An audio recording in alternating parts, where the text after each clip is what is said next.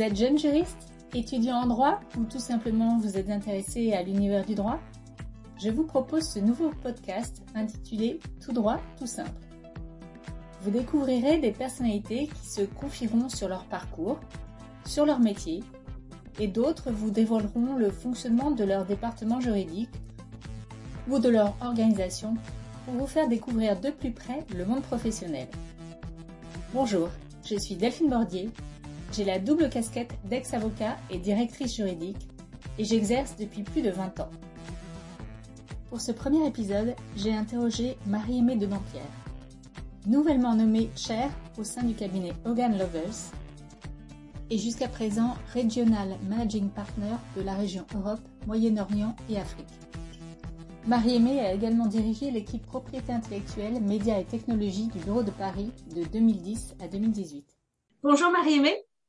Bonjour Et un grand merci surtout de m'accueillir, de prendre le temps de répondre à mes questions aujourd'hui. Je ne sais pas si c'est un hasard ou une connivence de calendrier. Je viens de célébrer la, Journée internationale des femmes et je sais pour avoir eu le privilège de participer à certains événements euh, d'exception que le cabinet euh, Hogan Lobles n'oublie jamais de célébrer à sa façon la Journée de la femme.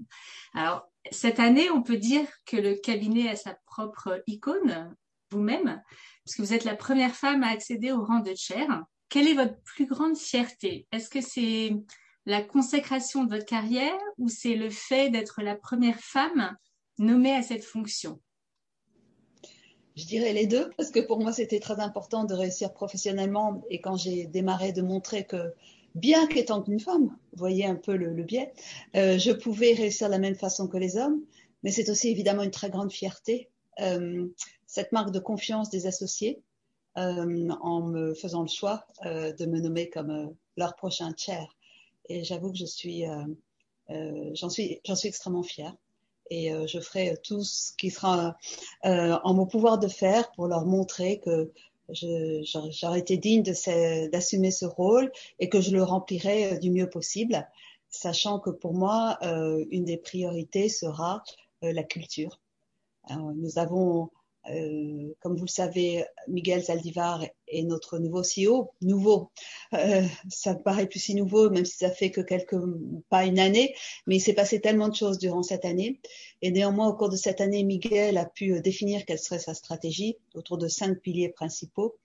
Euh, profitabilité, client, collaboration, euh, promotion, rétention, enfin nos, nos, nos, personnes, nos people, et puis la diversité et l'inclusion. Et pour moi, diversité et inclusion, c'est une partie de la culture. On voit que sa stratégie a été couronnée de succès, puisque le cabinet a connu une très bonne année. Euh, et donc, Miguel a absolument, avec l'INC, dirigé de la manière, euh, la meilleure manière qui soit euh, le cabinet. Mais pour moi, si on veut continuer, cette part, ce pilier d'INI culture euh, est fondamental pour continuer euh, avec ce même succès. Donc c'est une, ce à quoi je m'attacherai et c'est le rôle du chair. Donc je, D'accord. Justement, justement, euh, par rapport, euh, parce que le cabinet a opéré de nombreuses mutations depuis euh, depuis un certain nombre d'années, notamment bah, la fusion Hogan Lovells. vous avez été vous-même, vous avez acquis une grande notoriété. Vous avez été nommé plusieurs fois dans le Légal 500, dans le dans Décideur, dans Décideur aussi. Dans, vous avez été managing partner de la région IMIA. Est-ce que vous voulez nous dire un petit mot de cette d'évolution justement du cabinet euh, euh, ben, en relation avec ce que vous venez de dire euh, sur, sur Hogan Levels oui, si je parle du cabinet lui-même, je suis. c'est un cabinet qui est ambitieux. C'est un cabinet qui veut se situer dans les premiers, si ce n'est le premier, après tout, pourquoi pas au niveau mondial. Et J'y suis, ça l'a fait 20 ans que je l'ai rejoint, je ne m'y suis jamais ennuyée parce qu'à chaque fois j'ai trouvé qu'en tant que cabinet on progressait. Et non seulement on progressait en termes de succès, en termes de reconnaissance, de marque, d'expertise reconnue, non seulement par pratique, par groupe d'industrie, euh, par la façon dont nous avons su nous transformer, nous adapter aux, aux nouvelles technologies, l'utiliser au bénéfice de nos clients, mais aussi cette culture qui est fondamentale. Euh, on, évoquait tout à l'heure un des piliers, euh, autres de la stratégie de Miguel, la collaboration et euh, les personnes, nos équipes. Pour moi, comme je l'ai dit, c'est quelque chose de fondamental. On s'aperçoit que le monde se transforme, qu'aujourd'hui, on revendique un équilibre aussi et c'est ce que demandent les jeunes générations qui vont nous rejoindre, qu'on veut voir se développer avec nous, qu'on veut pouvoir retenir parce qu'on a investi dans elles. Elles veulent cet équilibre vie, professionnelle. C'est tout à fait possible. Je pense qu'Ogan Novel, c'est un des premiers cabinets à avoir réussi à être parvenu à offrir cet équilibre. Premier, et en réalité, c'est peut-être pas si vrai, parce que lorsque j'ai rejoint le cabinet il y a 20 ans déjà, la femme qui dirigeait à l'époque Lovels était une femme mariée, divorcée, quatre enfants, mais elle était numéro un. Ce qui prouvait déjà la culture du cabinet, et c'est quelque chose qui m'avait frappé dès mon arrivée. C'est une chose que j'ai connue à Paris, et c'est une chose qui s'est confirmée euh, dans tout l'ensemble du cabinet. Et cette euh, combinaison, cet euh, rapprochement qu'on a connu il y a dix ans des cabinets Lovels et Hogan Anderson n'a fait que le confirmer. C'est une part essentielle et intégrante, oui, du succès, ça contribue au succès du cabinet. Et alors qu'il y a quelques années, on en avait moins conscience, aujourd'hui, il est reconnu qu'avoir la bonne culture, c'est clé pour le succès d'une organisation, d'un cabinet comme le nôtre. Oui, alors justement, je rebondis parce que effectivement, vous parlez de, quand vous êtes arrivé il y a 20 ans, c'était déjà une femme.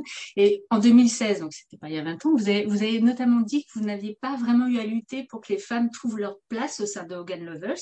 Alors, comment est-ce que vous avez réussi à maintenir ou à développer la promotion des femmes, justement, et à favoriser l'égalité homme-femme au sein de votre cabinet on y a été. Peut-être que vous n'avez pas vraiment, enfin, oui, ou peut-être que vous n'avez pas vraiment eu à le faire, mais comment vous favorisez ça euh, aujourd'hui?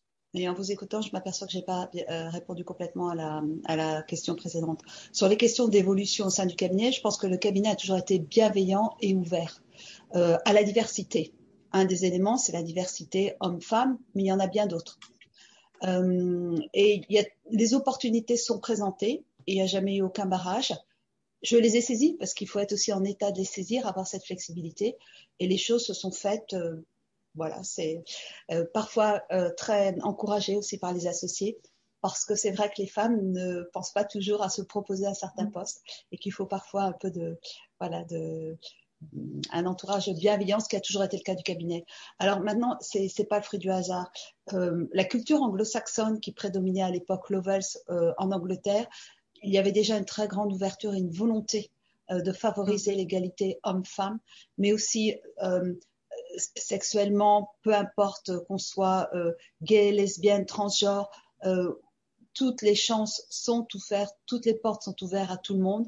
Euh, favoriser aussi l'égalité sociale, quelle que soit l'origine, peu importe aussi euh, les, différentes origines en termes de, oui, de, euh, on, qu'on dira, race, mais dans un sens très positif. et finalement, Hogan et Hartson avaient la même culture. Donc, on s'est rapproché et c'est devenu une priorité inscrite dans notre plan, mais qu'il l'était bien avant. Euh, il faut dire aussi que non seulement les jeunes générations, nos clients nous y encouragent et la démarche que nous avons adoptée depuis des années, elle fait écho chez nos clients. Et donc, c'est l'occasion de créer des partenariats avec nos clients, de travailler ensemble sur ces sujets euh, de manière à continuer à évoluer ensemble. Et c'est vrai aussi que euh, nos clients, de plus en plus, nous demandent de leur présenter des équipes diverses et qu'avoir la diversité de ces équipes, pour nos clients, c'est aussi un critère important pour retenir euh, les, cabinets d'avocats. Donc, euh, des deux côtés, ça a beaucoup de sens. D'accord. Et tous ces efforts justement d'égalité, de parité, de diversité, euh, ça suppose quand même, outre des compétences juridiques, techniques, managériales, pardon, évidemment, ça, ça suppose, je pense aussi, peu, enfin beaucoup de tact, de psychologie, c'est un, souci de pacification quand même des équipes, des relations je crois que vous êtes connu pour être assez sensible au mental des équipes en général, et pas seulement euh, quand le cabinet vit des moments plus difficiles, mais euh, je, crois me souvenir de ça aussi. Oui, euh, c'est extrêmement important. Et, encore une fois, il y a, à la fois ce qu'on, en tant que personne, soit qu'on attache de l'importance, mais finalement, le cabinet aussi attache beaucoup d'importance. Pour moi, c'est très important d'être à l'écoute, c'est très important de communiquer et certainement le rôle de chair pour moi, une part importante sera d'être à l'écoute des associés, de pouvoir remonter leurs préoccupations, bien entendu, au board, qu'en tant que chair, je superviserai, et puis à l'IMC. Et de la même façon, faire en sorte que la stratégie que l'IMC propose de continuer à adapter soit bien comprise de l'ensemble des associés. On est dans une période de transformation, il faut agir rapidement, la communication doit être fluide, c'est fondamental. Et ce ce commentaire qu'on peut faire concernant la stratégie d'un cabinet, sa bonne compréhension, faire en sorte que les associés, mais en réalité au-delà même des associés, les avocats, les business services soient alignés, je dirais que de la même façon, au sein de ces équipes, c'est très important d'être à l'écoute. On parlait tout à l'heure euh, du fait de recruter les bons talents, euh, faire en sorte qu'ils voient des opportunités de développement de carrière. Souvent, on a eu le regret de voir des départs alors qu'on n'avait pas eu la bonne discussion. C'est la raison pour laquelle le cabinet, sous euh, l'égide de Stevie Melt, notre précédent CEO, tel que c'est perpétué maintenant, a beaucoup insisté pour euh, qu'on mette en place des systèmes de feedback réguliers. C'est-à-dire qu'à l'occasion, fin d'un dossier, nouveau client, un rendez-vous, deux, trois minutes pour échanger avec un avocat dans son équipe, euh, quelqu'un des business services, quelqu'un d'ailleurs pour dire ça, ça s'est très bien passé, ça, ça s'est moins bien passé, ou alors une personne qui doute ou qui dit quel est mon avenir, qu'on puisse en parler et que ce soit plutôt que de des non-dits qui créent des frustrations qui peuvent conduire à un départ qui sera regretté de part et d'autre, alors qu'une personne avait déjà toute sa place au sein d'une équipe et euh, on comptait sur cette personne pour prendre la suite et continuer à se développer au sein du cabinet. Et tout ça, pour moi, c'est une question de avoir la bonne communication, comprendre mm-hmm. aussi, parce qu'il y a quelque chose que j'ai dû comprendre euh, il y a quelques années et maintenant, il y, a, il y, a, eu un changement aussi. Quand je parle des jeunes générations, c'est les gens de mon équipe mon équipe, mon équipe proche, toutes ces jeunes hommes, jeunes femmes que je vois arriver, qui me touchent parfois parce que je les trouve formidables. Je suis admirative de leur talent. Euh, ils ont une volonté, ils savent ce qu'ils veulent, ils sont motivés et en même temps, ils ont beaucoup d'exigences envers nous en termes de feedback. Ils nous demandent de leur consacrer du temps, chose que je n'aurais jamais osé demander moi quand je. Et là, il y avait. Et après, et, et, aussi parfois dans leur façon de, de, communiquer, de oui cette demande d'attention permanente, cette façon de raisonner qui n'est pas toujours, euh, toujours, la même que la nôtre, mais à la fois le résultat est bon. Donc ça veut donc dire que à titre personnel, j'ai dû comprendre, j'ai dû m'adapter et en fait j'ai trouvé ça très enrichissant et j'en suis ravie. Et je remercie mon équipe proche euh, d'avoir permis ben, cette évolution parce que ça m'aide beaucoup pour comprendre aussi les autres équipes. Quand j'interviewe pour d'autres bureaux euh, des jeunes euh, avocats seniors qui vont être promus conseil ou même je rencontre des seniors associés parce qu'ils ont un programme de développement, je, je sais, je les connais, je connais, je sais, et je voilà, c'est formidable. Je j'adore ça. et votre votre rôle de chair justement, donc euh, alors, si je comprends bien, ça inclut euh, ça inclut évidemment des, des, des, des prérogatives euh, en interne, beaucoup de, de, présence en interne, mais est-ce que vous avez aussi, du coup, vis-à-vis de l'extérieur, un rôle à jouer vis-à-vis -vis de l'extérieur ou des clients, un rôle particulier, ou c'est plus tourné vers l'interne Non, non, non, non. Enfin, ah, il faut trouver le bon positionnement. Je dirais qu'un de nos précédents chairs, par exemple, Nicolas Sheffield, euh, avant même Léopold Van Gala, était très porteur euh, de ce message de diversité. Nous avons donc c'était sa manière de se présenter, c'était un des axes de communication à l'extérieur. Nous avons maintenant une global managing partner pour diversité, inclusion et euh, business, responsible business. Il y a des moments où je trouve plus les mots français. Suzanne Bright. Donc bien entendu, je ne vais pas interférer, mais je pourrais aussi communiquer. Il faut que je trouve ce rôle. On dit que le chair est un ambassadeur. Ça peut être un ambassadeur à l'extérieur, organiser des événements, inviter certains clients externes, euh, être introduit auprès de certains clients, mais encore une fois, sans interférer sur ce que doit faire le CEO, c'est vraiment son rôle, les clients, mais peut-être quand on parle d'institution, quand on parle de la profession, quand on parle de la manière dont on évolue, le chair peut aussi jouer un rôle. Oui, il n'y a pas, Et je donc il n'y a pas d'overlap, mais vous, vous communiquez entre vous pour savoir euh, si. Ah, il faut avoir une très bonne entente aussi avec le CEO, c'est pour moi une évidence. Mais il y a un phénomène récent, on s'aperçoit que finalement c'est Clifford, donc qui est le cabinet qui est en train de nommer son senior partner, c'est Linkletters. Et je crois que Clifford a, vient de désigner, euh, est-ce que c'est Clifford ou Freshfield, Myria Un de ces deux grands cabinets vient de désigner euh, une Georgia en tant que senior partner, ce qui est l'équivalent à peu près de chair. Un autre cabinet, je pense que c'est Linklater, c'est dans le process. On s'aperçoit aussi que pour un cabinet, avoir aussi, là, c'est l'aspect euh, femme, ça permet de communiquer là-dessus et, je trouve ça très positif pour un cabinet. Euh, et, ça prouve qu'on vit ce qu'on, ce qu'on dit, la culture, on la vit et pour la première fois au sein des instances, enfin des personnes qui sont quand même oui, euh, avec le CEO, le député CEO et chair, c'est quand même les trois personnes qui sont censées avoir un rôle assez important dans la direction de la firme. Avoir une femme, c'est pas rien. Et justement, sur ce choix de bah, d'avoir euh, femme euh, nommée, chair chez Hogan Lovells. Qu'est-ce qui a fait, à votre avis, qu'il euh, y a eu cette volonté de... Alors, est-ce que c'était une volonté euh, de, nommer vraiment spécifiquement une femme ou est-ce que ça s'est fait assez naturellement parce que l'évolution de votre, de votre positionnement au sein de Lovells s'y prêtait? Qu'est-ce qui, a, qu'est-ce qui a fait... Moi, je pense que ça s'est fait très naturellement et pas forcément sur moi. Ça aurait pu être une autre femme. Je pense que le cabinet était prêt à ça. Euh, les femmes ont toujours eu des rôles euh, assez importants euh, au sein de leadership, puisque je crois qu'on a 27% de femmes associées. L'objectif l'année prochaine, c'est 30%. Quand on regarde les positions de leadership au sein du management, les femmes sont grosso modo, que ce soit au niveau des pratiques, industrie, secteur, OMP, etc., aux alentours de 30%, voire beaucoup plus. Donc, ça veut dire qu'il y a une véritable présence des femmes, elles jouent un rôle. On avait pensé que peut-être à l'occasion euh, de, il y a trois ans, le dernier round de nomination du chair qui a donné lieu à la nomination de Léopold, il y avait déjà des femmes candidates et on avait pensé que peut-être ça pourrait se passer. De la même façon, il y avait des femmes qui étaient candidates au poste de CEO. À nouveau, nous étions des femmes euh, pour cette euh, nomination en tant que chair et finalement, cela s'est fait. Pour moi, c'est un aboutissement naturel et je pense qu'à terme, il y aura encore plus de femmes.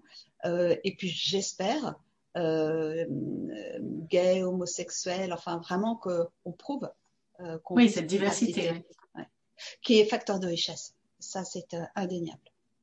Alors, on va rester justement dans, le, dans les pourcentages, puisque j'ai une petite question à ce propos, euh, plus d'actualité, mais quel regard portez-vous sur la loi Zimmerman qui a imposé, alors pour le coup, 40% de femmes dans les conseils d'administration il y a 10 ans maintenant? Est-ce que vous pensez que les quotas soient la solution pour que les femmes accèdent aux plus hautes fonctions, et notamment au conseil d'administration, ou, pensez-vous qu'il faille aller plus loin ou que d'autres solutions seraient plus appropriées que les quotas Justement? Alors, d'abord, moi, je trouve que c'est une très bonne chose d'avoir des quotas parce que ça donne des objectifs et ça vous pousse à aller plus vite et ça oblige à, à suivre et voir si on y arrive ou s'il n'y arrive pas. Euh, on peut aussi ça fait partie de la culture. Donc la culture, on n'impose pas brutalement des changements. Il faut qu'il soit, comment dirais-je, accepté, que ça fasse partie de, ce soit naturel. Donc step by step, étape par étape. Mais moi, je pense qu'il faut aller au-delà de ce quota sur les conseils d'administration. Et il y a beaucoup de discussions autour du sujet en ce moment, c'est-à-dire regarder les niveaux un peu plus en dessus et que les femmes à des postes de direction, voire même un peu plus bas, d'ores et déjà, on fasse en sorte qu'elles soient là, de manière à ce que la, pyramide, enfin, idéalement, ça doit commencer au plus bas niveau, mais que tout au long de la progression, les femmes soient là. Et en tout cas, je ne me contenterai pas du haut de la pyramide, je regarderai en dessous et aux étages inférieurs et faire en sorte que là aussi ça change. Et il faut pousser. Euh, il faut pousser et il faut que les femmes poussent elles-mêmes. Il faut prendre son destin en main. C'est une chose que j'ai réalisée finalement il n'y a pas si longtemps, euh, mais peut-être parce qu'aussi l'environnement s'y prête et qu'il y a encore plus longtemps, je n'aurais pas osé parce que je ne sentais pas que l'environnement dans lequel j'ai évolué me le permettait. Alors qu'aujourd'hui, c'est possible. Oui, oui, oui. Je pense qu'il y a beaucoup de femmes qui se reconnaîtront euh, dans vos paroles, à mon avis, effectivement. Euh, mais justement, alors j'ai une question sur la femme de dialogue que vous êtes, parce que je sais que vous avez développé euh, une expertise en médiation, je crois, il y a quelques, il y a quelques années. Euh, en quoi cela vous a été utile? Est-ce que vous avez perçu chez vos clients un changement dans, dans la manière dont ils résolvent leurs leur, euh, leur conflit ou leur, euh, leur contentieux en général Est-ce que la médiation, ils finalement, ils ont plus recours euh, ou est-ce que ça n'a pas vraiment pris cette, bah, au début, je trouvais que c'était un peu lent à, à démarrer et j'en ai. mais pas, pas, pas aussi souvent que je voudrais. Et quand, parce que d'abord, il faut mettre les personnes en état de, médier, de médiation, c'est-à-dire se mettre en état non plus de conflit, mais d'être à l'écoute, de comprendre les raisons qui ont poussé au conflit ou la frustration de l'autre côté, que chacun puisse expliquer sa frustration, que cette frustration puisse être entendue et comprise, de manière à ce que tout d'un coup, il y ait un déclic qui se fasse et qu'on arrive à une solution raisonnable d'un point de vue commercial ou même parfois psychologique, parce qu'il y avait des barrières psychologiques, c'était devenu une affaire personnelle. Et même au, sein des plus grandes entreprises, une différence de culture peut créer un conflit personnel entre les personnes qui vont représenter ces sociétés. Euh, les conflits de personnes existent encore plus naturellement lorsque c'est un individu auteur par rapport à une grande entreprise, mais pas seulement. Euh, une culture japonaise contre une culture française, ça n'a rien à voir parce que d'abord, les règles de référence ne sont pas les mêmes, qu'elles soient juridiques ou culturelles, et qu'il faut à nouveau comprendre d'où on part pour être en état de se comprendre. Pour moi, c'est absolument fondamental. Quand même, je vois une grande évolution dans la, matière, la manière dont le métier du droit est exercé. Avant, on partait beaucoup de la théorie avec des règles qu'on appliquait, mais sans, en n'y mettant pas encore suffisamment euh, les faits, l'histoire, parce que l'histoire est importante. Et cette histoire, il faut l'avoir en tête et c'est cette histoire qui va permettre, euh, on va comprendre où est le, où est le conflit. Et après, la règle juridique, si on n'arrive pas à une discussion, va nous permettre d'en sortir. Et si on arrive à une discussion, bah, c'est encore mieux parce qu'on va trouver une bonne point de négociation. Et en fait, les clients de plus en plus veulent une négociation, quelque chose de rapide et efficace. Oui, donc effectivement, la médiation, elle a, sa place aujourd'hui dans, la résolution des conflits, mais elle n'est pas, c'est pas encore, enfin en tout cas en France, moi j'ai pas l'impression que ce soit encore un, euh, mode de résolution de conflits qui est très très très développé. Et euh, pourtant, moi, ça me semble plutôt un métier euh, d'avenir pour un jeune avocat. Est-ce que selon vous, c'est D'ailleurs, c'est une, pour un avocat, est-ce que c'est plutôt un, davantage une profession juridique ou est-ce que ça se rapproche des sciences humaines, la, médiation? Il y a les deux.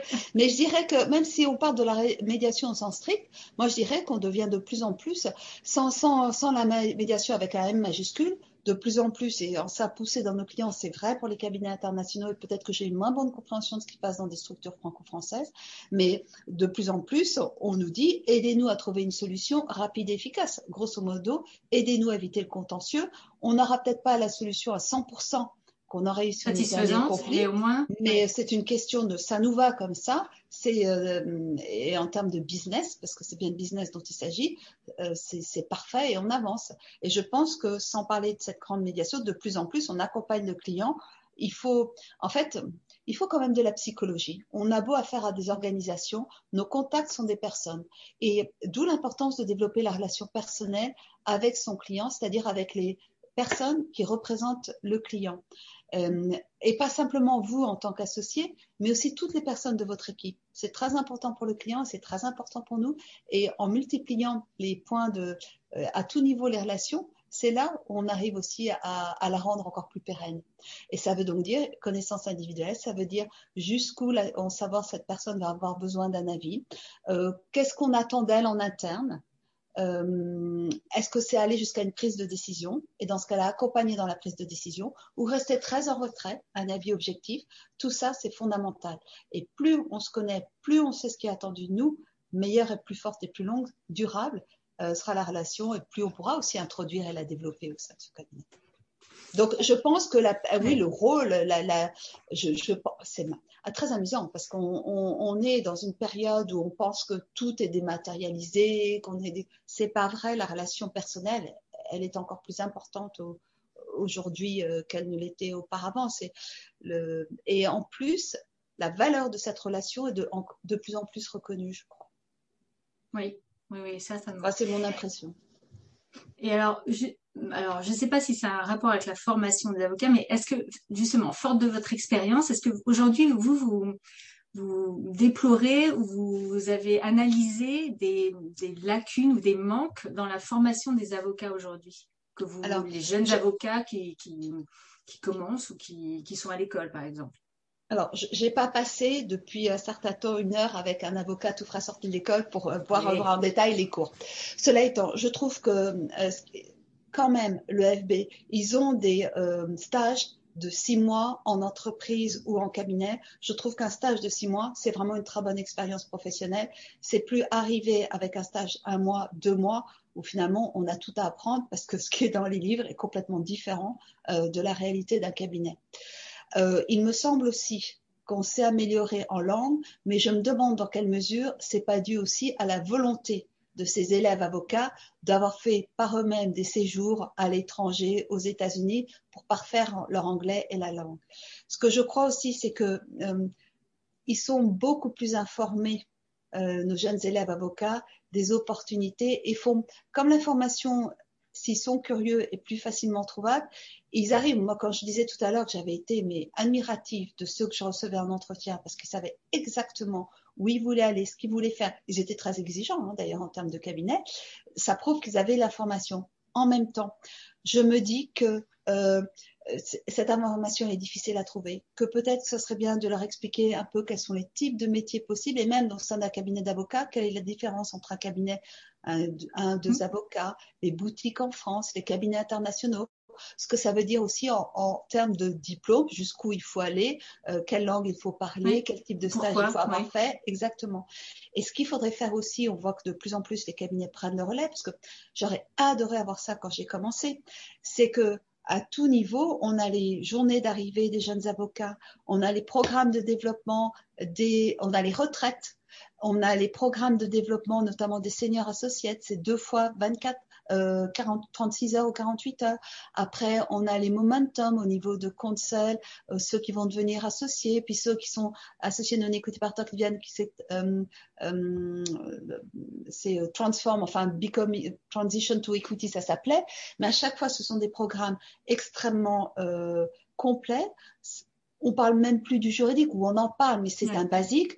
On vous explique, on vous fait comprendre ce que c'est que les finances, les finances d'un cabinet, ce que veut dire la facturation régulière, la profitabilité, ce que c'est que les clients, ce que c'est le business développement, les ressources humaines, une petite dose de psychologie, c'est pas mal.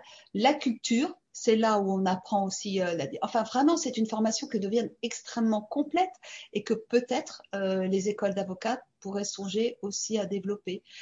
Et ça, c'est des... de plus en plus le relais est pris dans les grandes structures, en tout cas. Oui, c'est ça. En fait, là, ce que vous décrivez, c'est ce que vous vous mettez en place. mais c'est pas, c'est pas aujourd'hui euh, mis en place dans des dans des écoles ou même, j'allais dire encore moins à la faculté. C'est pas du tout pour euh, reprocher parce que je pense que moi, je viens de la faculté et il y a des, il y a une excellence, une excellence de académique qui est irréprochable. Mais euh, mais par contre, effectivement, il peut y avoir un écart entre le le, monde de l'entreprise ou du cabinet et euh, ce qu'on a appris euh, euh, dans les livres et à la faculté. Donc, effectivement, ça, c'est absolument pas expliqué, mais et c'est même on le découvre assez tard une fois qu'on s'intéresse un peu à, je dire, bah, à monter en grade dans le cabinet, mais c'est pas expliqué avant et c'est même pas, oui, c'est ni expliqué ni ni abordé euh, par quelque moyen que ce soit avant.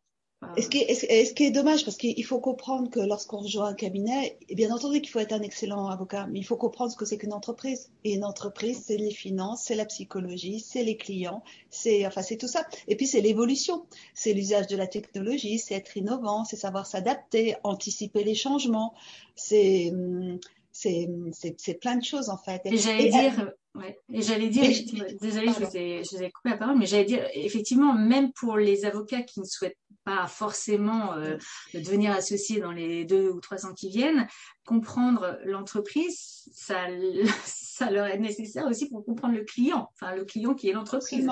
Et ça, euh, moi, je sais que bah, je l'ai un peu appris euh, sur le tas aussi. Hein. Enfin, voilà, c'est. Mais j'aurais bien aimé qu'on me l'explique un petit peu avant. Ça aurait été utile quand même. Et c'est pas avec, euh, effectivement, c'est pas avec un trimestre de comptabilité ou euh, et c'est tout en fait de, à la fac que ça on le comprend. Donc, euh, bien sûr que les stages c'est utile, mais je pense qu'il y a quand même un manque de d'informations sur ce point qui est qui est essentiel. Mais il y a deux points que je voudrais ajouter. C'est que oui, il y a un manque. En même temps c'est une opportunité pour les cabinets. Parce que du coup, les cabinets sont appelés à créer ces formations en interne et ces formations en interne sont facteurs de cohésion. Ça permet aussi à des cohortes de se créer, à des réseaux en interne euh, de se former. Et euh, ces réseaux, eh bien, plus tard, plus les personnes évolueront dans leur carrière, que ce soit au cabinet ou à l'extérieur en entreprise, ça crée des liens assez uniques. Ça veut donc dire qu'en interne, on deviendra ou ces avocats se deviendront clients en interne peu importe euh, de tel bureau, je t'ai rencontré à cette retraite, eh bien, j'ai tel problème, je te parle, ou je suis partie en entreprise, mon entreprise a telle difficulté, je fais appel à toi. Donc ça, c'est une des choses euh, oui, c'est à, des avantages que j'y vois. Et une deuxième chose, on s'aperçoit que de plus en plus les cabinets, dont Hogan Novels, euh, ici à Paris, ça faisait longtemps en Angleterre, on a des journées portes ouvertes. C'est-à-dire que les études, ça s'appelle Jumping ici, les étudiants viennent, ils sont pris en charge pendant une journée, on leur présente ce que sont ces structures. Et je pense que là, il faudrait peut-être le faire un peu plus, euh, en parler un peu plus, parce que c'est aussi pour nous une très bonne façon de nous présenter et d'attirer. Donc c'est donnant-donnant. On, explique comment on fonctionne, on essaie de donner et, euh, ça, je trouve ça euh, extraordinaire aussi. Je, ah bah j'aime beaucoup cette, euh, en fait, cette ouverture. C'est plein d'opportunités, bien sûr. oui. Avant, il y avait des partenariats, il y a toujours d'ailleurs, je pense qu'on a toujours des partenariats. Quand j'étais Office Managing Partner de Paris, on avait avec certaines, on a évidemment avec l'école de droit de Sciences Po, avec tel master, etc. Donc on les recevait plus officiellement. Je pense que ça mm. existe toujours. C'est Xenia Legendre qui pourrait vous le dire maintenant. Mais ajouter ça en plus, ça nous rend, ça crée de la proximité.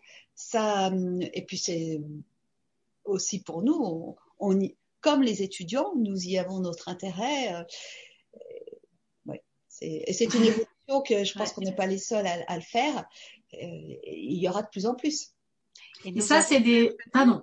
Maintenu, juste pour compléter ce point, nous avons maintenu nos journées d'accueil à Jumpin, euh, même pendant la période Covid. Grâce en novembre, non? Je sais plus cette année. Grâce à une plateforme digitalisée. Et euh, nous avons eu 300 étudiants qui se sont connectés à travers une plateforme qui ressemble à un monde virtuel, en fait. Donc, ça leur a beaucoup plu. On a, on a rendu ça très ludique. On a pu organiser des workshops, on a pu organiser ce que disait Marie, mais et, leur faire comprendre, leur faire découvrir le cabinet euh, grâce à des échanges euh, ludiques, des formations, des échanges. Donc c'est effectivement quelque chose qui nous tenait à cœur et qu'on ne voulait pas, malgré la pandémie, arrêter. Et c'est un format qui a fonctionné, hein, digital. Et euh, je pense que cette génération est très ouverte maintenant à tous les outils digitaux. Oui. Donc euh, voilà, juste pour compléter ce propos, puisque c'était euh, c'était effectivement une expérience, une très belle expérience pour nous. Oui, et si ça a effectivement marché euh, au digital, je pense que ça, ça ne fera que, que s'améliorer quand euh, la pandémie sera derrière nous. Euh, ça, ça ne pourra que fonctionner encore mieux. Donc, effectivement. Mais, mais, je pense que les cabinets aussi qui seront connus pour avoir continué à faire ça, les étudiants s'en souviendront oui, s'en souviennent. Oui, oui, Parce qu'on s'occupe d'eux, on les laisse pas tomber. C'est la même chose avec nos clients. rester proche d'eux, ou même rester proche des équipes, tout simplement, lorsqu'on était en confinement. C'était très important. Bon, je vois, je vois que l'heure tourne et euh, ah. je, je, je, je, je, je, fais attention à l'horaire, mais euh, je voulais quand même vous poser la, une, la, une question euh, euh parce que maintenant vous êtes cher. Quel est votre prochain challenge ou votre prochain défi? Parce que là, vous allez, euh, là, on sait plus là. ah là là, ah bah, j'ai devenu Regional Managing Partner EMEA il y a moins d'un an. Euh, j'ai lancé plein de projets, etc. Euh, Chair, c'était une opportunité qui serait pas représentée. Euh, voilà, et le rôle est global, c'est pour ça que ça m'intéressait. J'aurais sinon continué avec enthousiasme. Chair, évidemment, c'est trois ans, donc je vais m'y consacrer complètement. Je pense que on y est là, je sais pas. C'est c'est trop tôt pour, euh, oh là là. les pronostics. oui, non, non, mais je, je, il y a plein de choses à faire. Je suis euh, au tout début. Euh, je ne sais pas encore qui est mon successeur. Je vais parler à Miguel d'ici une heure. Euh, les choses vont avancer assez rapidement. On va pouvoir transitionner ce que je souhaite en ce moment, c'est mettre en place, ce que je suis en train de mettre en place, c'est euh, avec ma nouvelle équipe, euh, des réunions pour voir un peu comment ce qu'ils voient, le rôle du boss, ce qui va bien, ce qui va pas. Il va falloir aussi que j'organise la transition. Je vais voyager virtuellement, c'est-à-dire que j'ai l'intention de remplacer, rencontrer tous les managing partners, peut-être hors EMEA, parce que EMEA, je les connais bien, mais à nouveau en Asie, aux États-Unis. Et puis les associés, rejoindre des réunions d'associés, ça, ça sera peut-être ma première démarche. Et puis après, outre le fonctionnement du board habituel avec les réunions ou les comptes rendus par le CEO de ce qui se passe à l'IMC, par valider la stratégie, etc., je vais aussi euh, mettre en place mon propre programme, si je puis dire, au Ajada, euh, avec l'aide des membres du board, bien entendu. Donc euh, tout ça est un travail en ongoing process. Ça va être très intense et passionnant. Euh, et ça, ça va être l'objectif des mois qui viennent. Alors, ma dernière, dernière question, c'est promis. Euh, parce que je peux quand même pas m'empêcher de faire à nouveau une référence à la journée de la femme. Est-ce que vous avez un conseil, ou, oui, un conseil pour les jeunes femmes qui veulent embrasser la profession d'avocat aujourd'hui? Est-ce que vous avez pas forcément un conseil, quelque chose à leur, leur transmettre? Qu'elles n'hésitent pas. Si elles sont passionnées par le métier, qu'elles y aillent. Et surtout, je trouve qu'aujourd'hui, c'est tellement formidable de pouvoir utiliser tous les moyens, les nouvelles technologies qui permettent euh, cet équilibre vie professionnelle, vie privée. Euh, grâce à ça, elles pourront non seulement avoir un des métiers les plus passionnants qui soit, plein d'opportunités, mais en même temps une vie personnelle, familiale et euh, qui sera facteur d'équilibre et qui contribuera d'ailleurs à leur succès. Autre chose, ça vient pas de moi, ça vient de Sharon Lewis que vous savez, j'apprécie énormément, qui disait, et je reprends son conseil, choisissez votre conjoint, choisissez-le bien, car il ou elle vous supportera tout au long de ce parcours, et c'est vrai. Donc c'est important d'avoir choisi la bonne personne pour vous accompagner dans la vie. voilà. Mais en tout cas, passionné, c'est clair. Ah, bon, bah écoutez, en tout cas, euh, nous arrivons vraiment à la fin de cet échange tiens vraiment à vous remercier chaleureusement de votre confiance et euh, je vous souhaite euh, bonne continuation à vous personnellement et à vos équipes et à Myria bien sûr et je vous dis euh, à bientôt. Merci beaucoup Delphine, c'était un plaisir. Merci encore. C'est donc la fin de ce premier épisode et je suis certaine que comme moi, vous avez pu apprécier la qualité des échanges et la franchise avec laquelle mon invité, Marie-Aimée Dampierre, a répondu à chacune de mes questions. On se retrouve bientôt pour un nouvel épisode de ce podcast. D'ici là, vous pouvez me retrouver sur mon site tout droit tout simple pour des articles, des vidéos et des interviews. Je suis également joignable sur LinkedIn. À bientôt! Et je n'oublie pas de remercier CyberSDF qui a composé la musique du générique qui s'appelle Dolling. Vous pouvez la retrouver sur soundcloud.com parmi les Creative Commons.